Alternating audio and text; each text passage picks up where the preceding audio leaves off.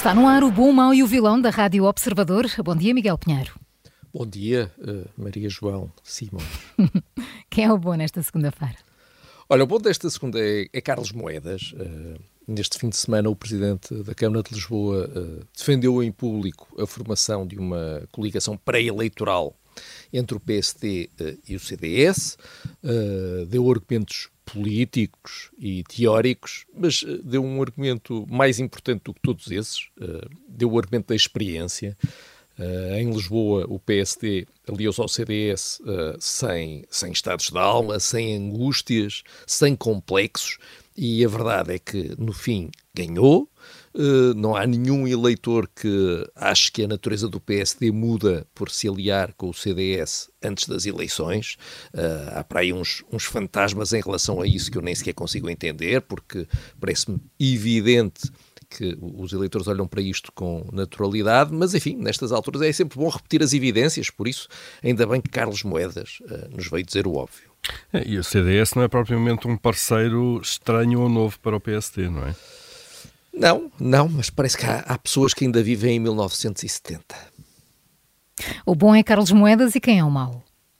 Olha, o mau é António Costa, que este fim de semana perdeu definitivamente o partido. Uh, com a eleição de Pedro Nuno Santos, há uma mudança de rumo abrupta e radical. Uh, no sábado, o PS tinha uma posição sobre os professores. No domingo, tinha outra totalmente diferente.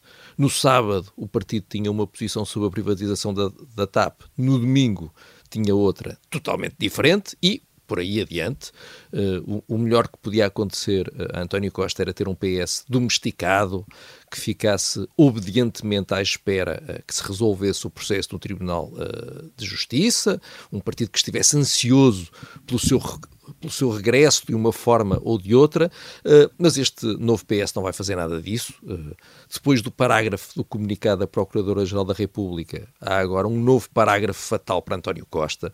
Uh, é aquele que Pedro Nuno Santos leu no seu discurso de vitória. nesse parágrafo, o novo líder do PS referia-se a Costa como o ainda primeiro-ministro, Uh, falava dele uh, uh, sempre no passado e é mesmo isso. Para Pedro Nuno Santos, António Costa já é passado e isso para Costa é um problema. É, deve haver já uma parte do PS a perguntar: António Costa, o nome de facto não é estranho, não é? É, é, é, é, exatamente. E sempre, e, e, e Pedro Nuno Santos fala sempre no, no, orgulho em relação ao legado de António Costa. Temos muito orgulho. temos também muito orgulho em Mário Soares, temos muito orgulho em todos os ex, e, o, o ênfase em ex líderes do partido. Miguel, vamos ao vilão? Oh, o, o, o, vilão é a direção executiva do SNS. Uh, este fim de semana, a direção executiva informou uh, que agora, nesta semana que começa, vamos ter 33 unidades com urgências a funcionar com limitações e vamos ter constrangimentos em 67 especialidades. Uh, para qualquer pessoa, isto é um horror para a direção executiva do SNS, isto é uma maravilha. Uh, segundo ela, há uma consolidação da tendência de melhoria na resposta. Isto porquê? Porque temos 67 especialidades afetadas, quando na semana anterior foram 72, hum. e porque, uh, enfim, só vamos ter 60% das unidades do SNS a funcionar em pleno, mas antes eram 53%. Portanto, ter 100% das unidades do SNS a funcionar é impensável. Ter 90% é uma fantasia. Ter 80% é uma ambição desmedida. Ter 70% das unidades do SNS a funcionar em pleno é um otimismo totalmente deslocado da realidade. Ter 60% é uma vitória. É uma grande vitória, um grande sonho Pedro Nuno Santos diz que quer salvar uh, o SNS, mas eu parece-me que o SNS tem de ser salvo de si próprio.